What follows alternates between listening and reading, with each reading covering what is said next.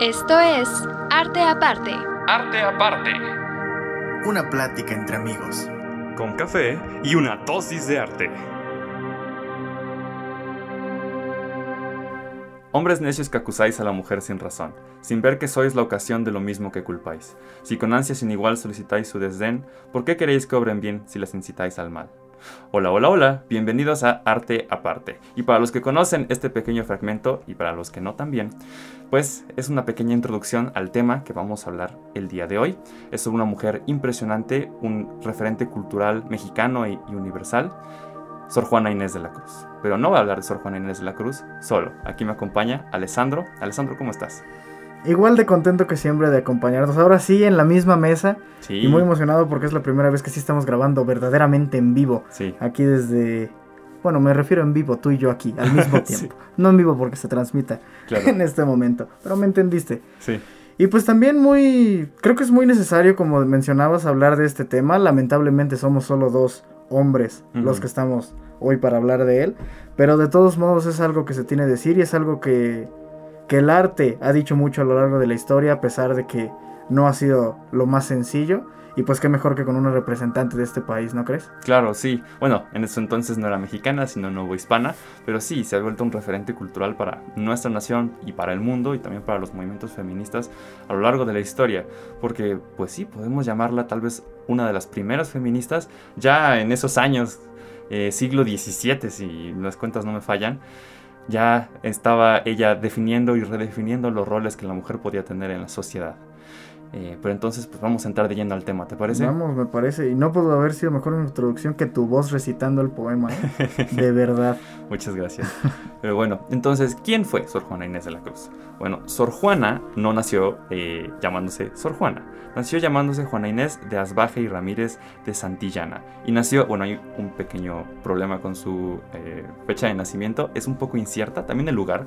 Pero tenemos dos fechas y dos eh, lugares posibles. El primero es en San Miguel Nepantla, hoy Nepantla de Sor Juana Inés de la Cruz, el 12 de noviembre de 1648. Y la segunda posibilidad es en la Ciudad de México en, 19 en 1651, el mismo 12 de noviembre. 12 de noviembre es su cumpleaños, eso sí está claro. Y nació siendo eh, una criolla, hija de criollos y este, de abuelos peninsulares. Y desde muy pequeña mostró su precoz intelecto y sus ganas de aprender. ¿Qué nos puedes decir sobre eso, Alessandro? Pues, o sea, más de lo mismo, ¿no? Se, se sabe que cultivó la lírica, el autosacramental, el teatro y la prosa, o sea, todo lo que pudieras escribir, ella lo sabía escribir muy bien. Sí. Con muy temprana edad, como mencionabas, aprendió a leer y a escribir, perteneció a la corte de San Antonio, perdón, de Antonio Sebastián de Toledo Molina y Salazar, un nombre un poquito extenso. Rimbombante. eh, virrey novohispano en, eh, en 1669 por anhelo de conocimiento, que es justo lo que le impulsó mucho a llegar a ser lo que hoy en día se le reconoce. Por anhelo de este conocimiento ingresó a la vida monástica, que en ese entonces pues sabremos, recordarán amigos míos, que era la manera en la que se podía adquirir el conocimiento, ¿no? A través de la iglesia, que era Claro. quien controlaba pues el mundo prácticamente, ¿no? Pero la educación entonces, sí. la educación entre eso. Y pues sí, ¿qué, qué- qué más me, me puedes contar tú del poema o de lo que hayas traído acerca de ella? Pues de Sor Juana puedo mencionar que fue muy precoz en su búsqueda por conocimiento. Se dice que a los tres años siguió a su hermana a la escuela para ver qué tanto hacía y a través de esa fascinación con aprender, a los tres años aprendió a leer. Eh, a los ocho años eh, se iba a vivir a la casa de su tía en la capital después de que su abuelo tristemente eh, muriera, pero fue a través de la biblioteca de su abuelo que ella empezó a aprender muchísimo, muchísimo. Leyó a escritores clásicos españoles, escritores clásicos griegos, latinos, aprendió latín y también aprendió náhuatl. Todo eso más o menos entre los 8 y los 15 años. Era, era una genio hecha y derecha. Eh, conocía mucho, muchísimo. Y fue a los 16 años cuando se volvió precisamente dama de compañía de la virreina, que es lo que mencionabas.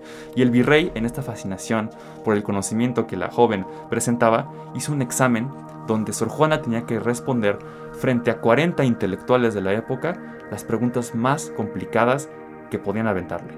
Y resolvió todas, sin error, con una gracia que después los que presenciaron el acto describieron como un galeón atravesando el mar, pasando por pequeñas balsitas. Así era de imponente a sus 16 años Wow. Sor Juana Inés de la Cruz. Que en ese entonces eso. todavía no era Sor Juana. Sí, claro.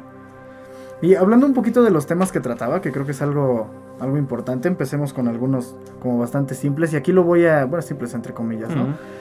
Pero quiero leer textual cómo se describe la manera en que abordaba esto, porque me gusta mucho la manera en que encontré que se redacta. Dice, en el terreno de la comedia parte sobre todo del desarrollo minucioso de una intriga compleja, un enredo inteligente basado en equívocos, malentendidos y virajes en la peripecia que no obstante son solucionados como premio a la virtud de los protagonistas.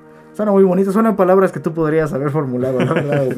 Pero justo en esto, insiste en que el planteamiento de los problemas sean problemas privados de la familia, los empeños de una casa, cosas así como un poquito de cada día de ese siglo en esta época. Y algo que me gustó mucho y que de hecho no lo he leído completo, pero sorprendentemente sí he leído algo de lo que venimos a hablar hoy. Eh, uno de los grandes temas que, que ella luego escribía, sobre todo en los poemas, Sí. era anal- el análisis del amor verdadero. Yo tengo un libro de poemas de, de Sor Juana y justamente la integridad de este valor, cómo es como virtud, y se refleja eh, en, en una de sus obras maestras, como es Amor es más laberinto.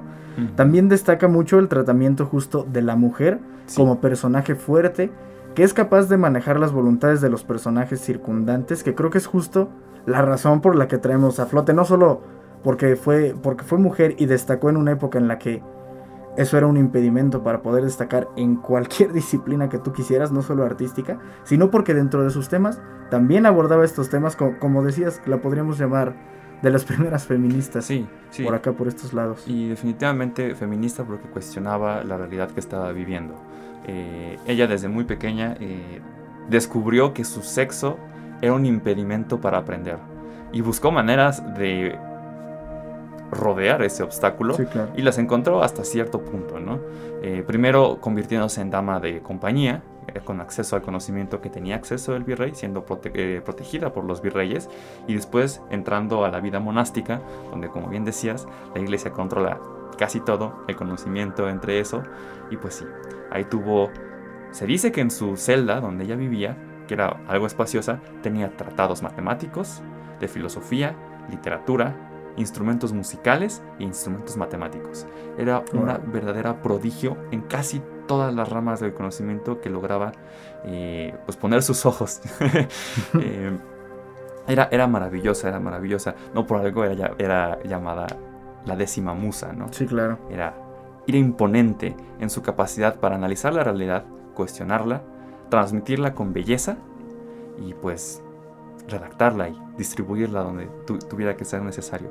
Tanto que sus obras, casi todas, han perdurado hasta estos días y hay obras que no sabemos su autoría, que por más o menos el estilo asumimos que también son de. Sor Juana. ¿no? Es como Shakespeare, pero acá. O Sí, tal vez incluso más que Shakespeare. No sé. Probablemente En la cultura sí. mexicana, tal vez más. Y es que justo de, artistas de pues, casi cualquier eh, disciplina, que son justo como de esta época en la que no había nada digital, no había nada de redes sociales, luego es como muy padre, ¿no? Que se encuentran escritos si tal obra le pertenecía a tal autora, tal obra le pertenecía a tal. Entonces siento que eso es muy padre.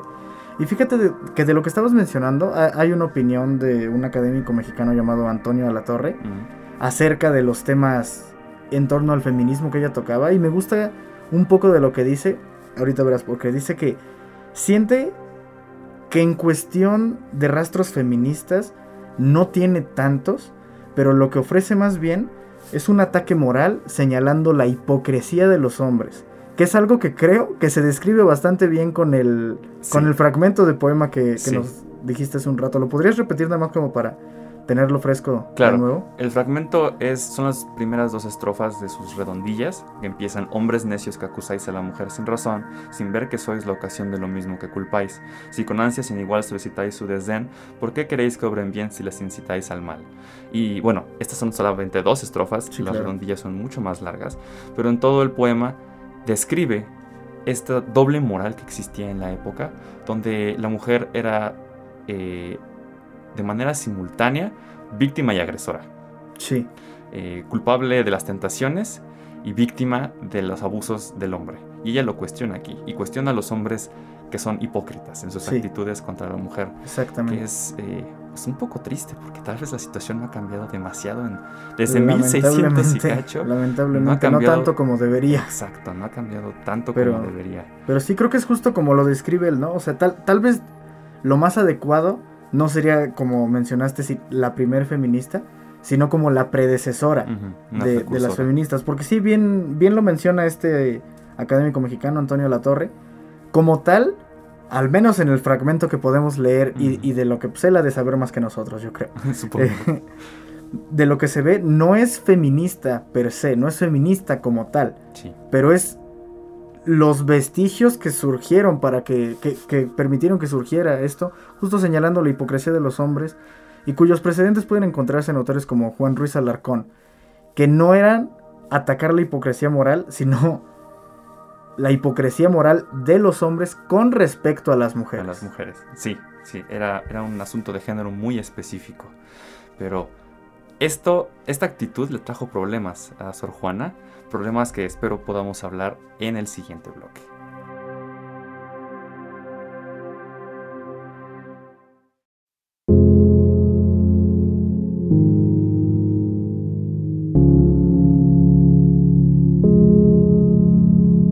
Hola y estamos de regreso aquí para el segundo bloque de este programa con un tinte de arte feminista aquí en Arte Aparte. Acabamos de hablar justo bastante acerca de Sor Juana, de quién fue, de los temas que abordó y cómo los abordó. Y pues antes de pasar a un tema siguiente, quisiera justo, Omar, que nos contaras un poquito cómo fue sus últimos trabajos o sus últimos momentos de vida. Claro. Pues como dije antes de cambiar el bloque, la actitud eh, rebelde contra este, las reglas establecidas, las normas sociales que la contenían, que tenía Sor Juana, pues le trajo problemas. Eh, y Octavio Paz lo describe como que Sor Juana fue querida y admirada en la Nueva España hasta que escribió una carta de más. En una carta que escribió a una compañera, a una hermana este, de, la, de la iglesia, eh, critica fuertemente a un par de teólogos muy famosos de la época y esos teólogos se van a quejar con el arzobispo y el arzobispo era un señor muy conservador, muy fanático y pues decidió que esa actitud por parte de Sor Juana era inaceptable. Todo esto es un poco de especulación porque no sabemos a ciencia cierta qué pasó. Lo que sí sabemos es que en el periodo de 1963 en adelante, fueron pocos los años después de este periodo que vivió, pero a partir de ese periodo Sor Juana deja de escribir y se enfoca totalmente a sus labores religiosas. Es un cambio muy brusco y se ha cuestionado a la gente por qué sucedió esto. Una de las teorías es que por orden del arzobispo le retiraron sus libros, sus instrumentos, sus instrumentos matemáticos y le prohibieron escribir otra vez. Entonces se dedicó por completo a rezar y a la caridad, que era lo que hacían la mayoría de las eh, hermanas de su este, convento. Desafortunadamente, o afortunadamente para ella, no sé, este estado le duró muy poco. Eh, este periodo de inactividad empezó en 1693, cuando ella tenía más o menos 45 años. Y poco después, en la Ciudad de México, sobre todo en el convento donde estaba, eh, inicia una epidemia de tifus, que es fulminante para las monjas que vivían ahí pues desafortunadamente Sor Juana se contagió tras atender a una de sus hermanas en el convento y murió en 1695 a la edad de 46 años por tifus. Un, un fin pues un poco trágico, tal vez un poco apresurado para una eminencia cultural. Sí, claro. Como dices, fue la precursora para un montón de movimientos y sobre todo el movimiento feminista, que un poquito raro que dos hombres estén hablando del feminismo. Un poquito no tan adecuado. Ajá.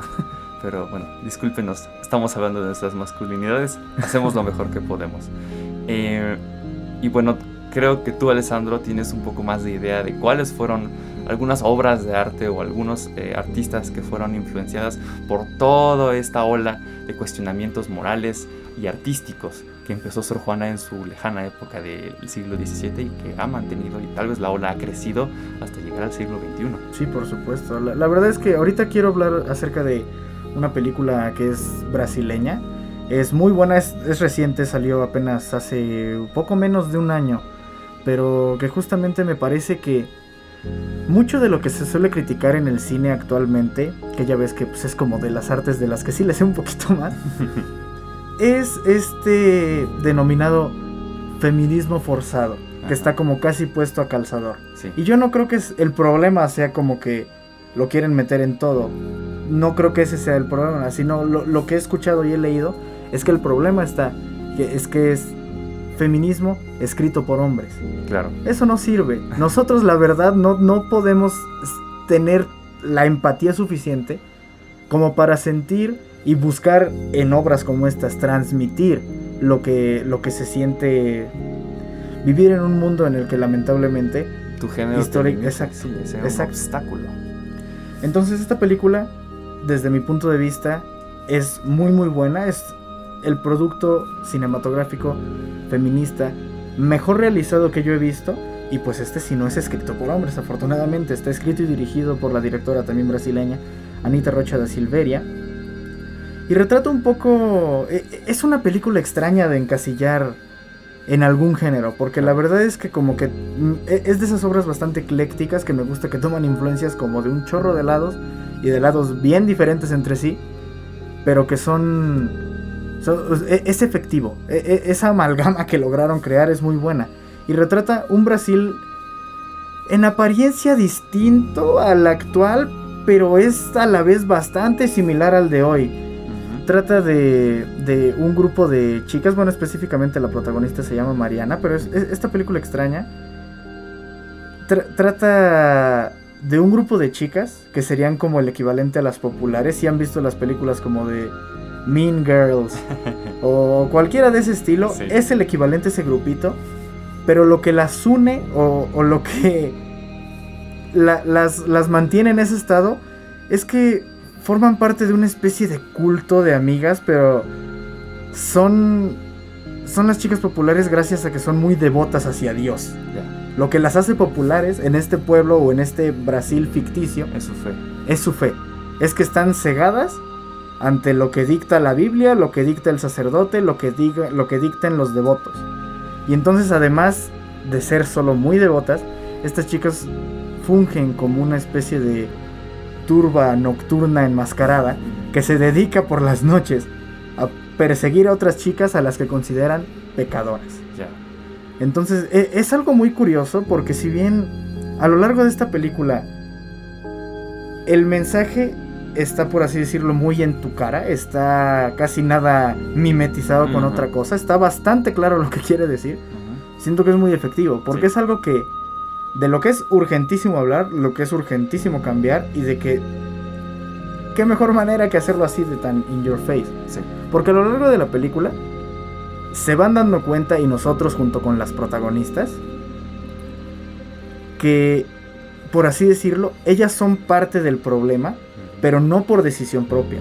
Fueron así educadas, fueron así adoctrinadas desde que eran pequeñas, desde que iban aprendiendo a hablar, desde que iban aprendiendo a hacer cualquier cosa, y vieron no solo como normal, sino como regla que se debía cumplir, hacer todo lo que demandaba, en este caso, la iglesia, una iglesia patriarcal.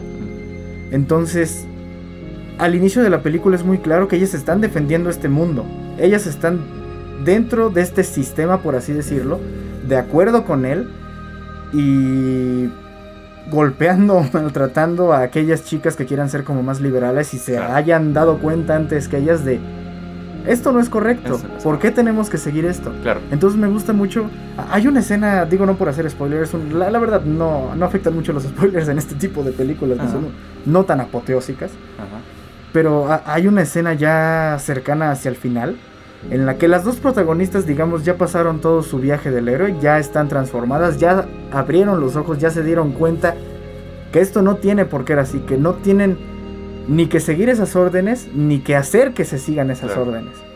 Y, y empiezan como a convencer a todo el demás grupito en una especie de sermón que está ahí con, con el, con el padre. Y se ve un momento tan catártico en el que literalmente prácticamente todas las mujeres ahí, mientras se están dando cuenta de la realidad errónea, en la que no solo están viviendo, sino que la están defendiendo, y se ponen a gritar. Se ponen a gritar así de desesperación de, oh por Dios, he vivido en algo que no es correcto, he vivido que- en algo que no me corresponde y lo he defendido. Entonces me parece que es, e, es una obra, véanla si tienen la posibilidad, la verdad es que no sé, no, no sé si está en alguna plataforma o por dónde pueda verla, tuve la fortuna de verla en un, en un festival, pero, pero sin duda es, es un producto que no solo está muy bien hecho, sino que estos temas feministas que trata, que no es tan común lamentablemente todavía que al menos en este arte estén tan bien hechos, está excelentemente bien plasmado. Y creo que muestra una la herramienta más poderosa para empezar a cuestionarse estas cosas, que es la reflexión, ¿no? Por supuesto. Aquí en este, en este sentido, los personajes de la película tuvieron que superar la barrera que la religión les ponía para poder reflexionar sobre su realidad. En el caso de Sor Juana, ella utilizó la religión como eh, un instrumento para poder reflexionar. Digo, no lo creo que es un, buen, este, una buena lección para tomar tanto de la película como de la vida de Sor Juana, que es que hay que cuestionarse la realidad en todo momento. Claro, no le estoy pidiendo a las mujeres que cuestionen su realidad y lo que sea. Ellas seguramente ya están haciendo un gran trabajo de, construir la realidad en la que viven, sino más bien es un mensaje para nosotros hombres, que muchas veces vivimos en el sistema y lo perpetuamos, porque estamos tan cómodos en él que no nos cuestionamos cómo nuestras actitudes y las estructuras que ya tenemos pues cimentadas, sociales de años, afectan a las personas que queremos, a las mujeres que queremos. Entonces, pues sí, ¿no? Eh, es, un, es una precursora feminista que ha desembocado tal vez en una película tan, tan, increíble como me mencionas. Eh, es eh, precisamente eso, ¿no? La reflexión como instrumento para cuestionarse la realidad, para cambiarse uno mismo y de esa manera cambiar la realidad en la que vivimos, que es un trabajo que han estado haciendo increíbles mujeres a lo largo de la historia y que Sor Juana tal vez no es la primera, pero es de las más importantes en esas épocas antiguas eh, del virreinato y la colonia que eran increíblemente machistas, increíblemente racistas eh, y clasistas. O sea, e-, era una estructura muy rígida la que se encontraba en la colonia. Entonces, pues, gran trabajo el que hizo Sor Juana bueno, me gustaría concluir como mi participación con una frase sacada de memoria porque no la tengo ahorita, que había dicho Octavio Paz con respecto a Sor Juana, que dice que a Sor Juana es un producto de la historia, pero también la historia es un producto de la obra de Sor Juana. Y creo que tiene mucha razón. Wow, es una es muy cierta y muy poderosa esa frase. Creo que es justo una frase ideal para despedirnos. Estamos llegando justo al fin de este programa. Esperamos que les haya gustado. Esperamos que al igual que nosotros hayan aprendido bastante. Que los haya hecho reflexionar. Busquen y lean, vean, escuchen productos hechos de este tema porque es algo necesario. Y por mujeres, porque muchas sí, por supuesto. No, no, vean películas feministas escritas por hombres ni, ni cosas así. No escuchen podcasts feministas hechos por, ah, hombres. Sí, tampoco es más, ya quítenlo. No, no es cierto, no es cierto, no es cierto. Gracias por escucharnos, estamos muy contentos de haber estado aquí una vez más. No se olviden que pueden encontrarnos en las redes sociales como artaparte.sem. Y pues nada, nos despedimos y nos estaremos escuchando la próxima semana. Claro que sí, hasta luego. Bye. Esto fue Arte Aparte. Escucha en exclusiva por frecuencias en y plataformas digitales.